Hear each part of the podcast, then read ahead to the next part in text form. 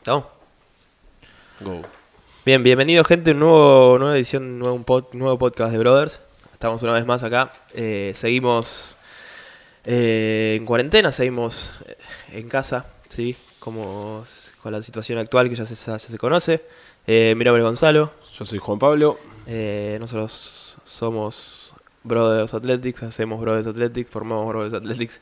Y este es el podcast número 8. Recién estábamos hablando de que falta el 6. El 6 hubo un problema de que lo hicimos, lo hicimos vía internet, vía... Zoom, ¿no? Sí, usamos un- una aplicación de videollamada para hacerlo con Aus y con Gonza. Lo hicimos respecto a, al Brasil Championship y, y terminó siendo de muy mala calidad, no se escuchaba, no logramos que se sincronice el audio, nada, y no, no lo pudimos largar. Así que ojalá que podamos rehacerlo de alguna forma, pero mientras tanto seguimos adelante. Este es el episodio número 8, eh, donde les cuento, vamos a estar hablando sobre tres temas y hace poco les hicimos unas preguntas en Instagram a ver de, de qué tópicos queríamos que, ha- querían que hablemos, qué preguntas, qué dudas surgían para que, que respondamos acá y, vamos, y elegimos tres preguntas para responder hoy, ¿sí? para que puedan escucharnos ahora en este tiempo eh, que cada uno está en su casa y, y Y tal vez Y tiene bueno. un rato más para Tal escuchar. vez tienen uno, ojalá tengan un rato más para escuchar y, y lo puedan escuchar y se interese. Eh, ¿Algo más para contar ahora? No. Bien, ahí como siempre les, les recuerdo ahora, les voy a recordar después también. Si tienen alguna duda, consulta sobre cualquier cosa, mándenos un mensaje de Instagram, a- al mail. eh, tratamos de responder lo más rápido posible. Arroba Brothers Athletics, el Instagram. Info arroba Brothers ATH. eh, punto .com es el mail. Eh, pueden entrar a nuestra página www.brothersath.com. Y bueno, arrancamos nomás entonces. Les cuento, la primer hicimos más o menos, elegimos varias que se repetían, ¿sí? sobre todo los mismos temas, esas las elegimos eh, para hacer. Y para el orden es que hicimos más o menos algo al azar para ver cómo salían. Y la primera pregunta que, que salió es sobre bien de la actualidad, que es el entrenamiento en cuarentena. Pero nos preguntaron más que nada, más que nada cómo entrenar en cuarentena y sobre todo cómo estar motivado en estos momentos para entrenar en cuarentena. Es la parte difícil esa. Es la parte más difícil que seguimos tratando y seguimos viendo cómo hacer, En pero sí, lo escuchaba hablando el otro día a más de uno de CrossFit, ¿no? En sí. Y eh, CrossFit te preparó para esto, para el, known and unknowable, era, viste, lo desconocido. Y ahora estamos en ese momento, estamos en ese momento donde estamos en, un momen- en, en algo desconocido. Es una, una supuesta pandemia. Y- supuesta no, una pandemia. Es una pandemia, estamos para- está parado el mundo, no está parado Argentina solo, no está parado, está parado el mundo. Eh, y obvio, va a pasar que nadie tiene, o sea, le falta motivación, le falta ganas a la gente. eh, pero algo que sabemos es que es bueno entrenar y es bueno seguir haciéndolo a pesar de estar en su casa y no tener los materiales que tanto nos gustan a todos Sí. para entrenar. Eh, yo creo, lo, lo hablamos justo antes para aclarar un poco las cosas y lo había dicho él, lo mejor para entrenar eh, cuando en esta situación es disciplina. O so, so querés eh, hacer, o Es, sea, es- es algo que siempre, siempre que hablamos con... No solo, esta situación es muy particular, pero el estar desmotivado es algo que pasa siempre. Eh, hoy en día, como decía Juan, eh, justamente donde tratamos, somos unas personas, somos... eh, que nos gustan mucho los desafíos y por eso hacemos también todos estos entrenamientos así de fuertes y todo, porque nos gusta desafiarnos y nos gusta salir adelante con todo. Y bueno, esto es una, tómelo como una prueba más. Esta es una prueba donde no sabemos qué va a pasar, no sabemos cuánto tiempo vamos a estar así. Eh, por ende, eh, es, es un excelente momento para desafiarnos a nosotros mismos y, y ver cómo respondemos y seguir adelante. Entonces, tomémoslo como un desafío que, que, que nos vamos a salir más fuertes todavía de esto. Y en cuanto a lo de, lo de disciplina, es siempre algo que, que- le decimos a, a los atletas.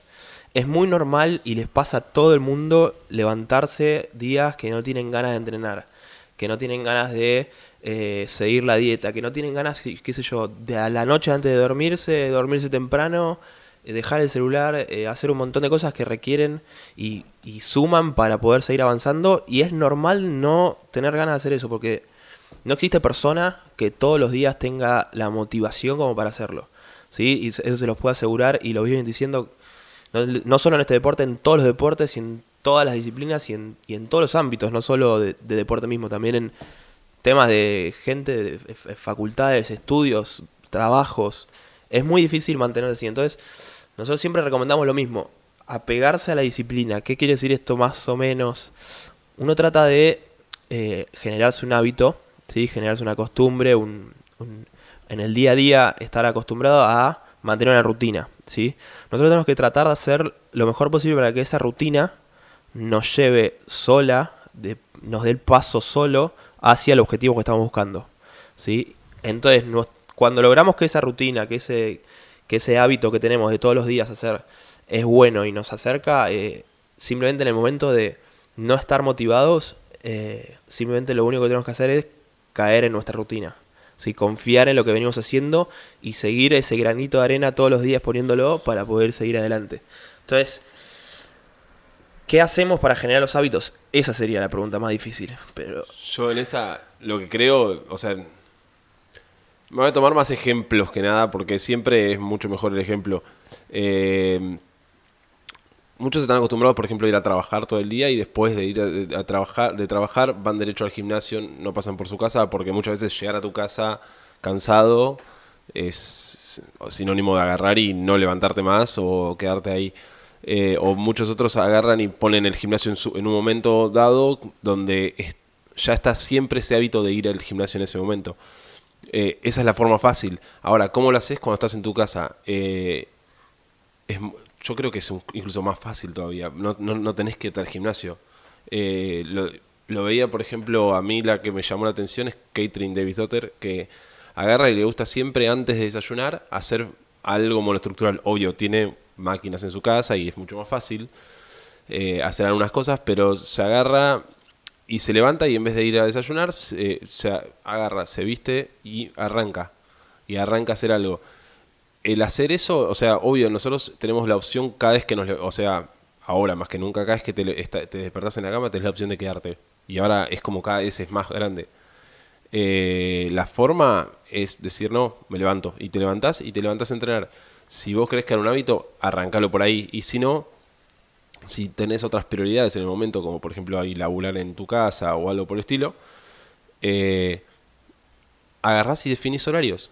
Definir horarios es la mejor sí. forma. No hay, no hay, no hay con qué darle al ponerte un, incluso mucha gente por estar en su casa va a estar laburando más lento que antes.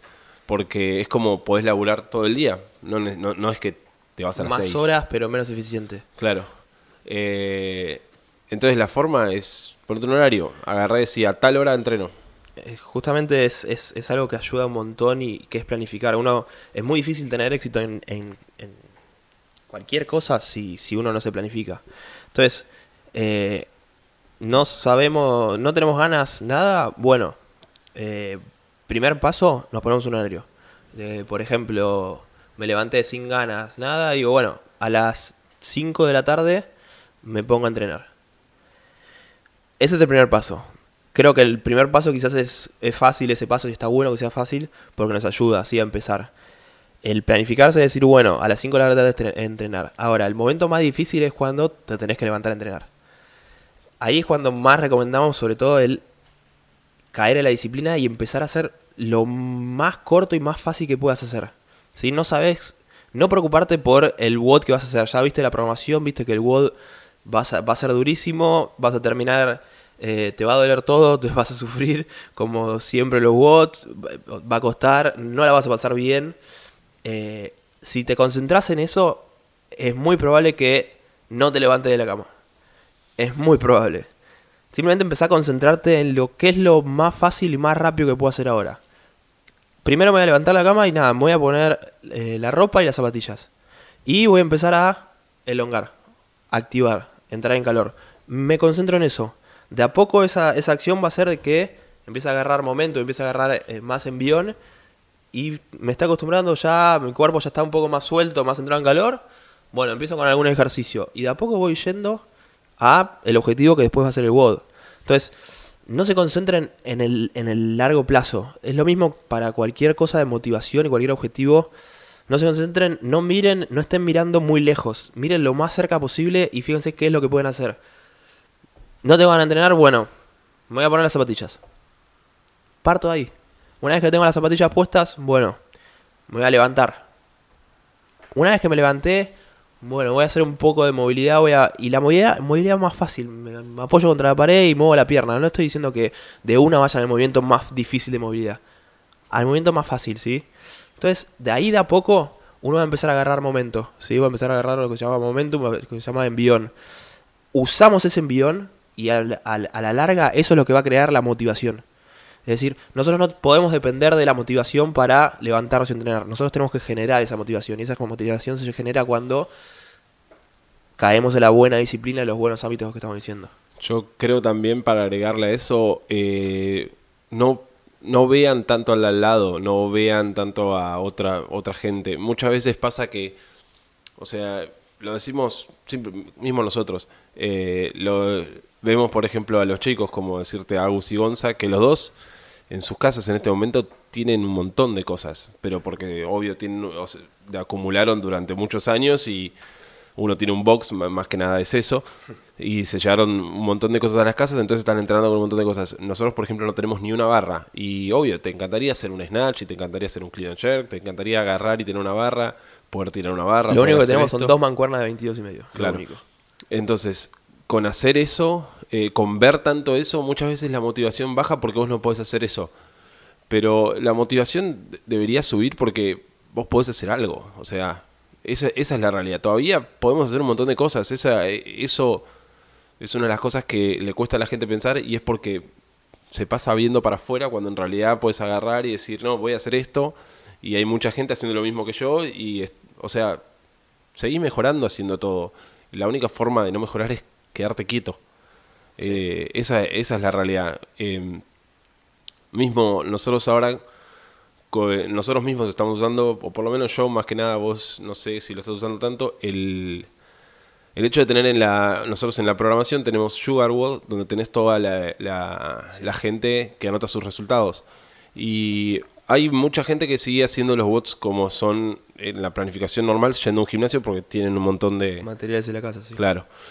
Eh, nosotros que tenemos no tenemos materiales, vemos y hay un montón de score también que van subiendo a lo de home gym, a lo que están haciendo de home gym. Entonces, Les cuento para, por si no saben, nosotros estamos ahora dividiendo la programación, ya la dividimos hace, desde que arrancamos la cuarentena. Seguimos con los niveles normales y, a- y aparte tenemos un nuevo nivel donde adaptamos toda la programación a los mínimos elementos para poder hacer en casa. claro, hay una que podés hacer sin ningún elemento, o sea, contamos con que casi siempre tengan una soga, por ejemplo, en ese soga para saltar y hasta ahí. Y si no se puede cambiar, Sí. así que... Eh, y después tenemos uno que el, y el home gym está hecho literalmente para tener una dumbbell. Es una, o sea, Ni siquiera tenemos con una... Está hecho, o sea, ahora estamos metiendo bots con dos, pero está hecho para tener una.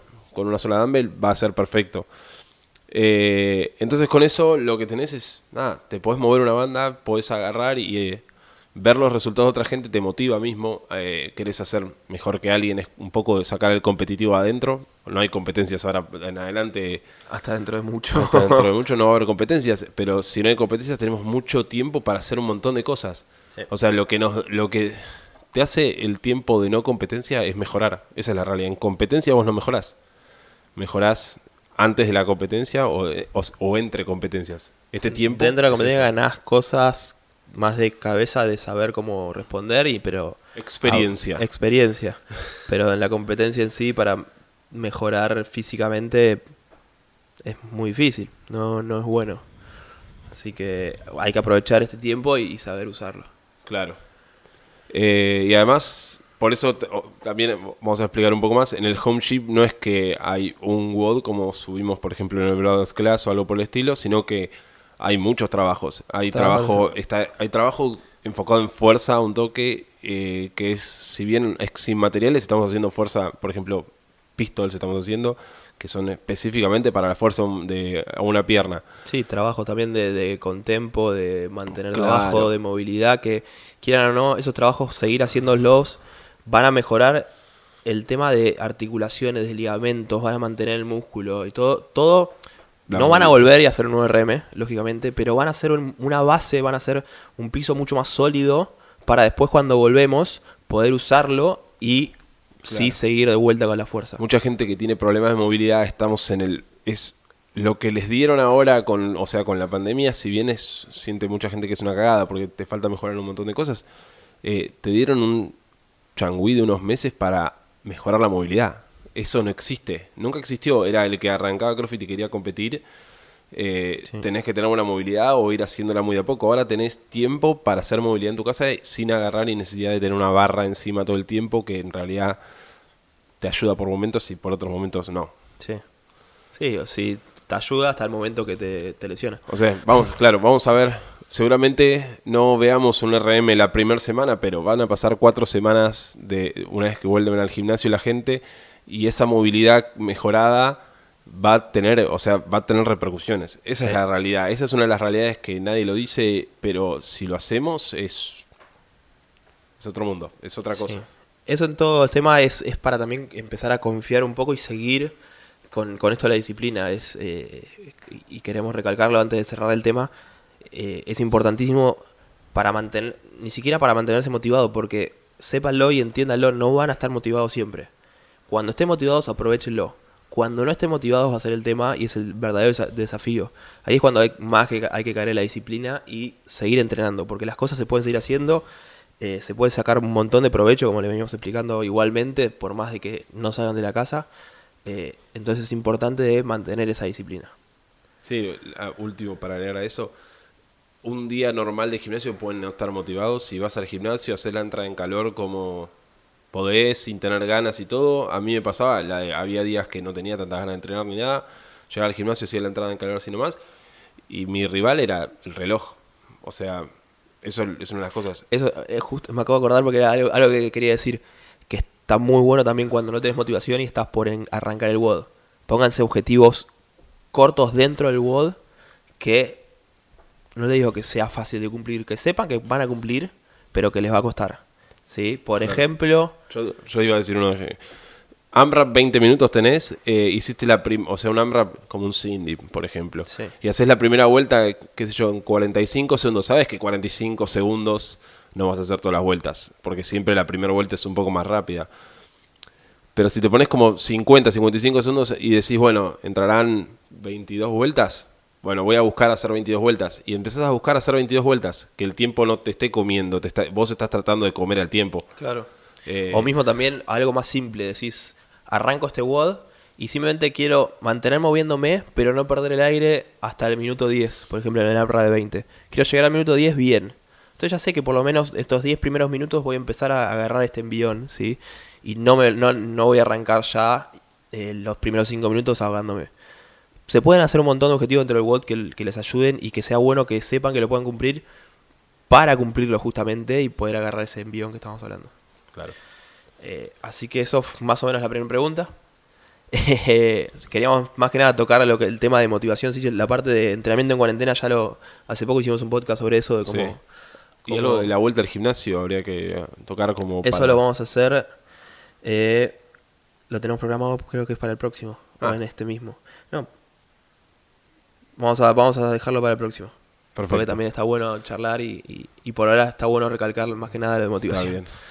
Sí, lo de motivación es, es, importante y es importante saber, o sea, por qué hacemos las cosas, para qué las hacemos. Para, es realmente importante, no solo para tener motivación, sino para estar contentos y hacerlo bien. Bien. Pasamos un poco a la siguiente pregunta que esta sí no es tan, no es tan ahora temporal de ahora, precisamente de este tiempo, sino es algo más que, es, que muchas veces nos preguntan eh, y es algo más de entrenamiento, así que es cómo, mejorar la recuperación, que es amplia la pregunta, sobre todo porque puede tomarse para cualquier lado, desde el lado de depende del deporte, desde depende de la disciplina, qué, qué recuperación, qué, eh, de un montón de cosas, así que más o menos vamos a hablar bien específico de el CrossFit competitivo y explicar a grandes rasgos cómo funcionaría para recuperarse y cómo lo, lo, queremos aplicar nosotros. Empezamos diciendo cómo funciona la recuperación, eh, sería... El cuerpo, lo, digo, lo voy a tratar de decir lo mejor posible, esta puede fallar. Eh, el cuerpo se fatiga, obviamente, y si hacemos algo muy fuerte, se fatiga muy fuerte y no puede continuar. Eh, eso es lo que pasa muchas veces cuando haces un fran. Eh, se te fatiga tanto el cuerpo que en realidad vos terminás la última de 9 y terminás y, ya está. Y se te fue y se, knockout. Eh, Eso es por la intensidad con la que, o sea, con la que haces los movimientos. Esa intensidad lo que hace es crear esa fatiga. En la recuperación es limpiar esa fatiga. Eh, para limpiar esa fatiga, o sea, el cuerpo lo que hace es usar usa el oxígeno más que nada. Un montón de o cosas sea, también. un montón de cosas. Nosotros decimos el, ox- el oxígeno porque es como es un sistema que usa el oxígeno. Eh, entonces, Lo que busca el, lo que busca el sistema es limpiar esa fatiga que nosotros llamamos en el, mo- en el sistema anaeróbico se produce el residuo del ácido láctico que todo el mundo conoce y lo que busca el sistema aeróbico es poder limpiar y usar ese ácido láctico lo más rápido posible como para poder seguir funcionando. claro. en Esto dentro de CrossFit y dentro del mismo WOD, lo que estamos hablando de recuperación desde el mismo WOD. Eh, otra cosa sería completamente diferente, recuperación eh, o sea, del- para el día siguiente, cómo estar Claro, mejor. claro. Sería es descansar más. Bueno, ahora vamos a hablar de, de pri- esta- de lo sí. primero. Y la, la recuperación esa, ¿por qué digo el oxígeno? Porque, por ejemplo, vos la, la intensidad la haces muy alta y por más que, o sea, puedes tener la mejor recuperación de todas, pero si vas a intensidad muy alta no te llega, eh, o sea, por más que tu sistema, la No sangre, llegas a limpiarte. la sangre te, te está transportando oxígeno a una banda, pero en un momento ya es como, no puede transportar tanto, entonces no llegas a limpiarte. Eh, la idea es mejorar ese sistema e incluso que tu cuerpo almanece, ma- al- alma- almacene, Almacene. uh, más, eh, sería más oxígeno, puede almacenar más oxígeno. No, alma- almacenar, poder, poder transportar No, más oxígeno, transportar, poder sí. transportar. Que pueda- Podía fallar, lo dije.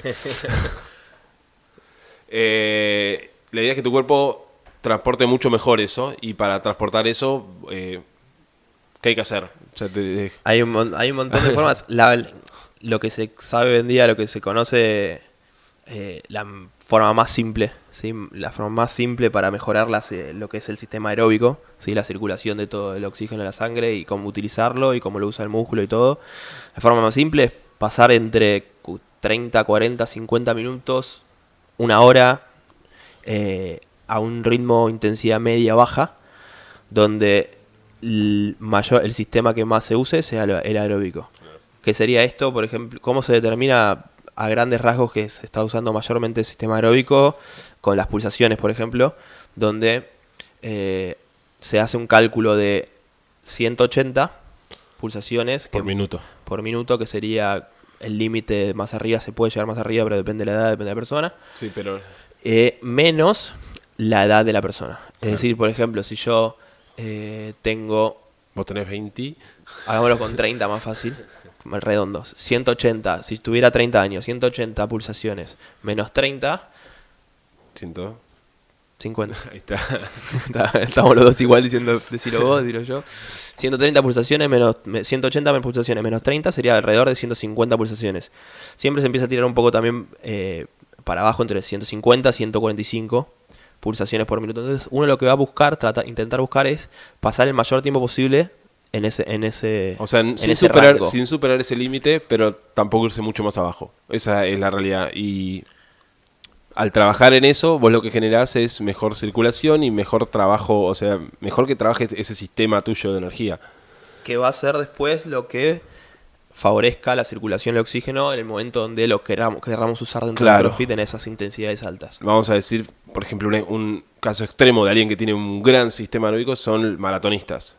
Hay un maratonista que te hace, te- que corrió dos horas la maratón, corría, era increíble porque corre a los 400, más o menos a la, 400 metros a la velocidad que yo corro, mis mejores Exactamente. 400 metros, y él corrió tipo 42 kilómetros. Eh, es una locura. Eh, ese, ese muchacho lo que tiene es un sistema aeróbico muy grande, pero ese pero si busca ir a una intensidad alta, en, o sea, la intensidad no va a ser tan alta. No, él lo que tiene es una intensidad media muy alta, pero no tiene una intensidad, o sea, no tiene un pico muy alto decirte después de eso. ¿Por qué estamos hablando de esto y querer, y querer eh, pasarlo a CrossFit? Eh, lo que termina pasando en estas personas, por ejemplo, de maratonistas, tienen muy buena recuperación. Entonces el limitante no termina siendo eh, lo que en la mayoría de CrossFit termina siendo uno cuando no puede avanzar más, porque cuando uno no da más en un WOD, no puede seguir, no puede mantener la estrategia y todo, es porque hay un limitante dentro del WOD, hay algo que está haciendo que yo no pueda seguir. En la mayoría de los casos dentro de CrossFit, por los tiempos que tomamos y la mayoría de los watts lo que son, es una mezcla entre la carga del músculo y el ácido láctico generado. ¿sí? El ácido láctico se genera por el sistema anaeróbico, sobre todo las fibras rápidas. Son lo que al producir la energía deja eso como residuo y la acumulación de mucho de eso es lo que daña el músculo. El músculo en vez de ser dañado se empieza a apagar por un tema de seguridad. El, eh, eh, te manda la cabeza. el cerebro manda al músculo que, que, deje de hacer eso en vez de... Es algo que no controlamos. Eh, es lo que mayormente pasa en CrossFit. Entonces lo que nosotros buscamos es mejorar lo más posible lo que es el sistema aeróbico de diferentes maneras. No solo la forma simple, como decíamos, es correr una hora a este ritmo. Eh, poder mejorar esto para que después dentro del WOD, cuando se produzca ese ácido láctico y, esa carga que, genera la mayoría de los WODs, sobre todo los movimientos de, de CrossFit, que la mayoría son de tienen mucho fibra rápida, eh, seamos capaces de limpiarlo lo más, lo más rápido posible. ¿sí? O sea, es como, es una forma de decir, poder crear la mayor cantidad, o sea, poder limpiar la mayor cantidad de ácido láctico posible. En el menor tiempo posible. En el menor, claro. Es como vos estás creando X cantidad y tiene que esa X estar limpiándose a la vez. Si vos vas un poquito más arriba, vas a empezar a acumular y en un momento no vas a poder. Esa, esa es la realidad del, del, sistema aeróbico, lo que buscamos. Eh, Eso es más o menos cómo funciona. Cómo lo trabajamos eh, tiene todo un arte y, es como tratamos de pensarlo para llevarlo y poder transmitirlo en CrossFit. Quería decirle, hacerle o sea, una cosa con lo que dije del maratonista. El maratonista tiene un gran sistema aeróbico, pero el maratonista le pones algo con peso y, o sea, no tiene la fuerza. O sea, eso, eso es una de las grandes cosas. El sistema aeróbico puede ser muy, muy bueno, pero eh, el extremo de ese sistema aeróbico, es decir, de llevarte la mejor calidad de ese sistema, eh, hace que el resto tenga que bajar. Es así, o sea, vos no podés agarrar y tener el mejor sistema aeróbico eh, del mundo y ser un crossfitter porque no vas a levantar el peso.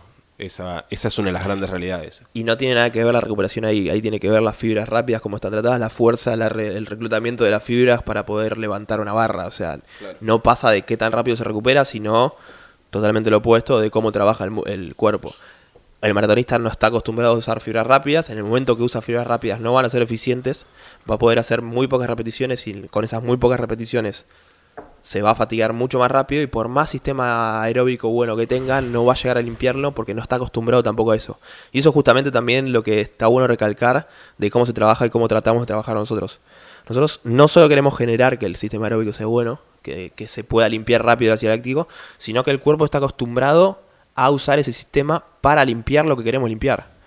Es decir, si uno se acostumbra simplemente a... Porque, porque pasa mucho de gente que que empieza CrossFit, le encanta, yo, pero de toda su vida corre. Entonces, para complementar el CrossFit y para mejorar, hace esto que decimos. Sale una hora por día a correr. A un ritmo tranquilo para, fomentar lo aeróbico y todo eso. Esto tampoco quiere decir que automáticamente él va a transferir todo esto a poder limpiar mejor el ácido láctico. ¿Por qué?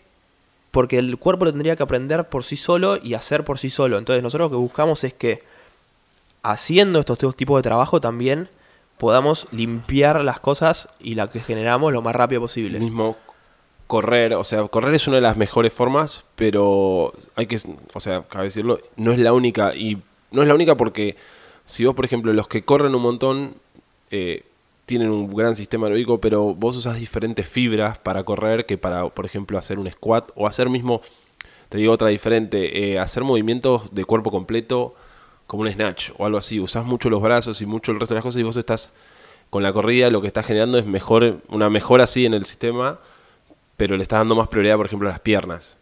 Eh, tus brazos se pueden cansar rapidísimo y vos no te vas a dar cuenta y decís, no, pero yo corro un montón. Sí. Eh, hay, es, es, es, bastante más complicado hay de lo un montón de cosas. Y también hay que tomar en cuenta que a la hora de, de, programar y, y tratar de, de ver cómo limpiar, hay que saber que, por ejemplo, todo el tren inferior eh, tiene mucho más fibra lenta que todo el tren superior. Todo el tren superior, es decir, los brazos, están compuestos por mucho más fibra rápida, fibra de... Eh, De eh, acción. motricidad- motricidad- mucha más motricidad fina, ¿sí? muchas Ah, sí. más eh, cosas de coordinación que hace que sean fibras rápidas y, y es mucho más diferente a lo que es fibra, a las fibras de todas las piernas. Y cabe decir con el también, eso, eso también por un lado, y hay algo que, o sea, algo que quería volver de eso, de entrenamiento, de eso, decir, no, salgo a correr una hora y más o menos complemento. Muchas veces el salir a correr una hora más de dos veces por semana eh, te juega en contra. Incluso la hora dos veces por semana puedes llegar a jugarte en contra. Eh, como es la de, sí, estás generando mucho más volumen aeróbico, pero algo vas a perder. O sea, la realidad es que no es todas las corridas no son para generar eso. Todas las corridas no son para, o sea, todo tiene debe, tiene que tener su objetivo claramente. Pero Sí, si y vos su carga controlada, que es más que nada. Claro, lo- y su lo- carga lo controlada. Muchas veces, eh, a nosotros hace poco nos pasó uno, que uno, un atleta que teníamos nosotros, eh, es- empezó triatlones y empezó a hacer todo el entrenamiento mientras seguía compitiendo un poco en CrossFit. Y ahí vos veías como de a poco iba... Fue perdiendo la fuerza. La, fue perdi- la fuerza, ¿sabes que no la perdía No, tanto? fuerza- porque, la- la- porque tenía un, el- era el, un, un. RM, más o menos lo, lo- lo llegaba a mantener, no lo estaba tocando nunca, pero lo llegaba a mantener cerca del, del RM, más o menos estaba bien. Pero le ponía cinco repeticiones seguidas de, o sea, de cualquier... La carga, el de- volumen. Claro, la, la carga de lo- los pesos eh, no la empezaba a soportar. Era una, era una de las grandes realidades que, que tenía. Y no, y no es porque no, no sea fuerte, porque los RMs, como decimos, no bajaba. Es un tema de que se sobrecargaba con todo el entrenamiento extra del triatlón. El cuerpo nunca se llevaba a recuperar y a la hora de volver a rendir no estaba, pro- no estaba preparado para poder hacer 5 repeticiones pesadas. 10 Claro. repeticiones pesadas en un WOD. Es Mismo- decir, flaqueaba antes y, se- y- le costaba mucho más de lo que venía costando. para quienes quieren hacer a- hay es así muchas veces pasa de quienes quieren mejorar la fuerza y están corriendo mucho o haciendo cosas muy largas muchas veces por semana no mejoran la fuerza y no encuentran el porqué supuestamente es el porqué uno en realidad la fuerza o sea los que más hacen fuerza no hacen casi nada de aeróbico hay una forma de tenerlo todo parejo y que mejore, pero los, o sea, los extremos, el, el powerlifter no hace aeróbico. Esa es una, es una realidad. Eh, en sí hay que tenerlo todo medido, o sea, porque nosotros dijimos lo mejor para hacer es correr, sí, lo mejor es eh, para hacer es correr, pero si no lo miden, o sea, preferible que sepan que tienen que medir y que no se tienen que hacerlo tres veces por semana porque, o sea, sería, no, me dijeron esto, no, no queremos que caigan en esa. ¿Cómo lo hacemos nosotros más que nada para que sepan, sobre todo los que vienen haciendo la programación? ¿Cómo hacemos nosotros y cómo tratamos de mejorar mucho esto de recuperación con los pro runner que tenemos? Con todos los trabajos también, no solo de pro runner, también eh, metemos trabajos de, eh, de remo, de bici, es decir, los trabajos monoestructurales más que nada. Y es más que nada lo que, lo que decíamos antes de cómo transmitirlo. El Pro Runner, le- cuento para los que no vienen haciendo la programación, el Pro Runner no es, no es solo salir a correr, por ejemplo, eh, una hora. O salir a correr eh, cuatro pasadas de 4K. O salir a correr 10 pasadas de 1000 metros. Hay programaciones que eh, son así y son programaciones más que nada para maratonistas, para corredores, donde se busca ciertos números y cierto- ciertos tiempos en las corridas que es específico de ese deporte.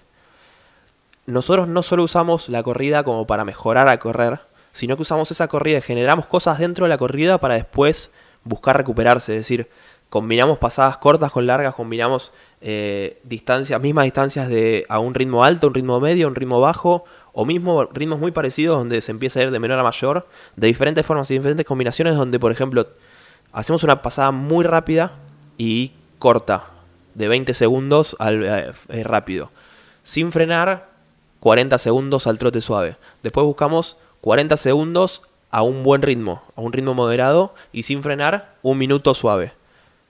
Es un ejemplo así que se me acaba de ocurrir. Eh, ¿Qué más o menos buscamos ahí? Poder usar esos 20 segundos y esos 40 segundos de trabajo donde generó la fatiga para después en los otros momentos de suave empezar a limpiarlo y empezar a acostumbrar al cuerpo a que se tiene que recuperar cuando se sigue moviendo y usar las fibras que usa y usar los músculos que usa para recuperarse y poder seguir lo más rápido que pueda. Y para que vean por ejemplos, o sea, de qué tan diferente puede ser una corrida, y esa misma que dijo Goncho, que vos podés agarrar, hacer cuatro sets de eso. O sea, eran 20 segundos, 40, 40, algo, así, no importa. Imagínate que son 20 segundos, 30 segundos, 40 segundos, 50 segundos. a diferentes velocidades. La primera y la tercera son más rápidas, las otras dos son más lentas. Vos haces eso sin descanso, cuatro sets, cuatro vueltas, Completamente diferente. y es un ejercicio. Si haces eso con dos minutos de descanso entre cuatro vueltas, es otro ejercicio. Si haces eso con seis minutos de descanso entre vueltas, es otro ejercicio. Varía un montón que se trabajó y la carga y todo con ese descanso en el medio. Fue lo mismo, el, el set era el mismo, la diferencia La- fue el, volumen es el mismo, aparte de eso también es importante, el porque mismo. el volumen termina siendo lo mismo, pero esos descansos hace, hace que o el volumen sea a un ritmo o mucho más fuerte porque tuviste descanso o cambia por completo también ese tipo de cosas dentro de cualquier... Claro, en los Pro Runner lo que... Otra de las cosas que hay también que es- está muy bueno, hay días que van a tener 4 kilómetros, 5, 6 kilómetros corriendo, haciendo... O sea, nunca te, vaya a te van a poner 6 kilómetros por tiempo, porque a, a lo sumo 5 una vez cada tanto como un testeo, pero siempre van a ser con algún tipo de intensidades variando y cosas por el estilo, y hay otros días donde van a ser 1600 metros correr nada más, 4 pasadas de 400, y va a ser 10 veces peor que correr 6K. Eh, Son todo- lo peor, la pasada de 400. todas esas cosas hacen, o sea, lo que hacen es que tu cuerpo Cada vez que vean una pasada de 400 sepan que es una trampa. Sí. Cuando, a- a- va a hacer que tu cuerpo, eh, o sea, aprenda diferentes modalidades que, eh, que necesitas para el deporte en sí, para el CrossFit. Todo Eh, específico del CrossFit. Claro, eso también lo aplicamos en el remo, en la bici, ah, en el esquí no llegamos a aplicarlo tanto, pero lo hacemos con otros movimientos, acoplado a otras cosas. Eh, muchas veces se ve el esquí con algún otro movimiento para agarrar y hacer algo en específico. Ese- el esquí es un arma espectacular porque entrena los brazos más que nada y sirve para... Es la, es, la, es, es el uni- es la única máquina, el único movimiento que dentro de los brazos, que son más que nada fibras rápidas, Sí, el- puedes hacer algo más medianamente aeróbico, eh, cíclico, todo el tiempo monoestructural, sin complementar las piernas. Entonces está bueno usar el esquí también. Claro. Y después eso, eso mismo que acabamos de decir de las corridas, donde la diferencia varía mucho con el tiempo de descanso, también eh, es- está aplicado de cierta forma en los bots que armamos. Hay bots que son un bot largo nomás, no más, pero podés agarrar y tener rounds, podés agarrar y tener un chipper o tenés algo, y todo tiene un porqué. Un porqué es así, qué es lo, qué es lo que buscamos, qué no, eh, y cómo aplicaría la recuperación mismo dentro del, del, WOD. Esa, esa es una de las realidades que hay y que nosotros lo, pensamos un montón, eh, no, no solo en haciendo AMRAPs y descansos, sino que agarrando y haciendo mismo dentro de un WOD. Hay WODs que vos vas a hacer, eh, a mí me gusta decir Cindy como el, el normal, porque Cindy son rounds unbroken y son muchos rounds unbroken. Está la, el qué tan rápido vayas está en qué, qué tan rápido puedes ir en las transiciones eh, y qué tan rápido haces los movimientos.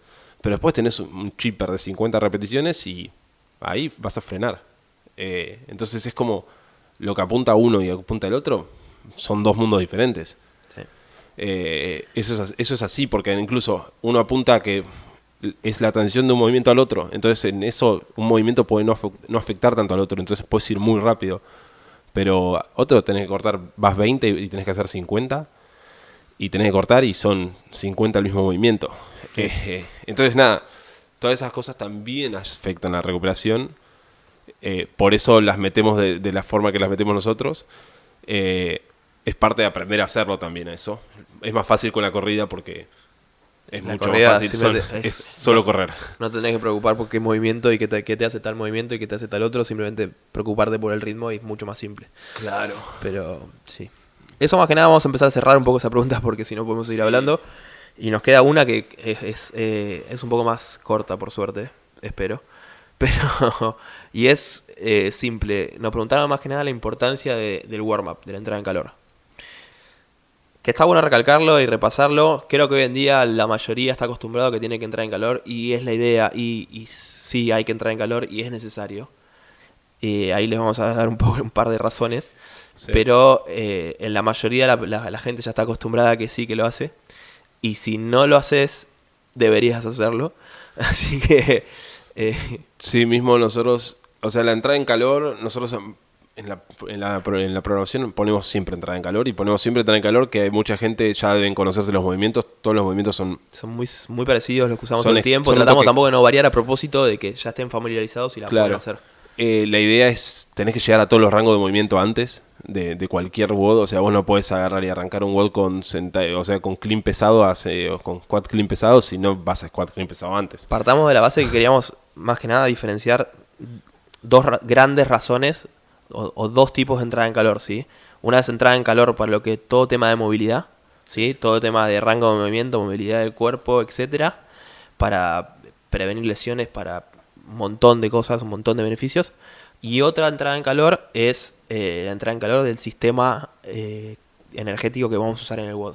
¿sí? Que lo llamamos también dentro de la programación, seguramente lo vieron, y es la activación. ¿sí? Que es más que nada diferenciar esas dos cosas y que cada una quizás tiene... eh, Tiene su porqué. Tiene su y- porqué, tiene diferentes objetivos. Claro. Y las dos son entradas en calor. El, en sí, la primera entrada en calor, que es más, más de movilidad que nada. o es sea, lo que decías del rango de movimiento. De... Movilidad. Eh, no es solo de movilidad, es, es, es todo. Es para entrar en calor. eh, en sí, lo que haces es ir a todas las posiciones que tenemos que ir. eh, mover un poco las cosas que se ponen duras después de un día de entrenamiento o después de un día de descanso, incluso. O sea, el cuerpo, por más que, o sea, recuperemos como recuperemos, la mejor forma de recuperar es salir a caminar, moverse, seguir haciendo algo sin que sea demasiado esfuerzo. Pero mucha gente, un domingo que es descanso, se queda sentado en el sillón. Entonces al lunes estás duro. No hay- eso pasa y es muy normal porque el cuerpo, por más de que esté todo el tiempo bombeando sangre y, y todo el tiempo ah, produciendo y haciendo cosas, tiene diferentes tipos de vasos capilares y diferentes cosas dentro de los músculos que hacen que el músculo mismo tenga más o menos sangre dependiendo si lo estás usando o no. ¿Sí? Entonces lo que tenemos que lograr con esto del rango de movimiento, de generar todo el rango de movimiento y hacerlo antes del, movimiento en sí, antes de meter la intensidad, es por, esto mismo. Hacer que el músculo se empiece a tener mucha más circulación de sangre, que los ligamentos, los tendones, todo empieza a tener mucha más circulación para estar preparado y después poder poner la intensidad encima. Si uno no está eh, con este rango de movilidad entero ya entrado en calor, es decir, con buena circulación y, y- y todo lo que venimos diciendo, en el momento donde querés hacerlo de un movimiento directamente con intensidad, si por ejemplo no venís haciendo snatch, no calentaste nada, no hiciste ninguna rotación, no hiciste nada en tema de movilidad, y de nada querés tirar, hacer un snatch, no te digo ni siquiera muy pesado, qué sé yo, para 40 kilos, 60 kilos, un peso que para el crossfitter medio es un peso que mueve y puede mover muchas repeticiones dentro de los watts. ¿sí? Ahora, si lo haces en frío, es muy posible y muy probable que termines con alguna molestia o, o una lesión fuerte por ese simple movimiento. ¿Por qué?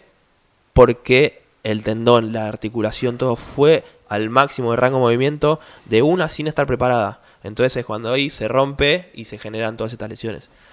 Eso es lo más simple y creo que la mayoría de la gente ya lo está empezando a entender que lo que lo tiene que hacer. Incluso hay que activar, o sea, lo que hacemos también es activar mucho los músculos. Por ejemplo, hay algo que pasa muy seguido en la sentadilla.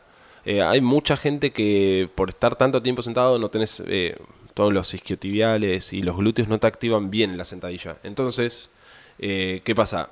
En la entrada en calor, si vos agarrás y no sé, haces un par de movimientos, pero no agarrás y activás bien los glúteos, vas a agarrar y empezar la sentadilla y te va a empezar a doler algo y no vas a entender por qué Una pasa. rodilla o Incluso una- vas a creer que tenés algo mal, pero en No. realidad es que no hiciste la entrada en calor apropiada. Cada uno tiene una entrada en calor un poco apropiada para cada uno, ¿no? Pero Y nos- está bueno que lo sepan y, y la descubran y claro, prueben cosas. Nosotros agarramos y variamos las entradas en calor un poco, pero siempre vamos al mismo punto.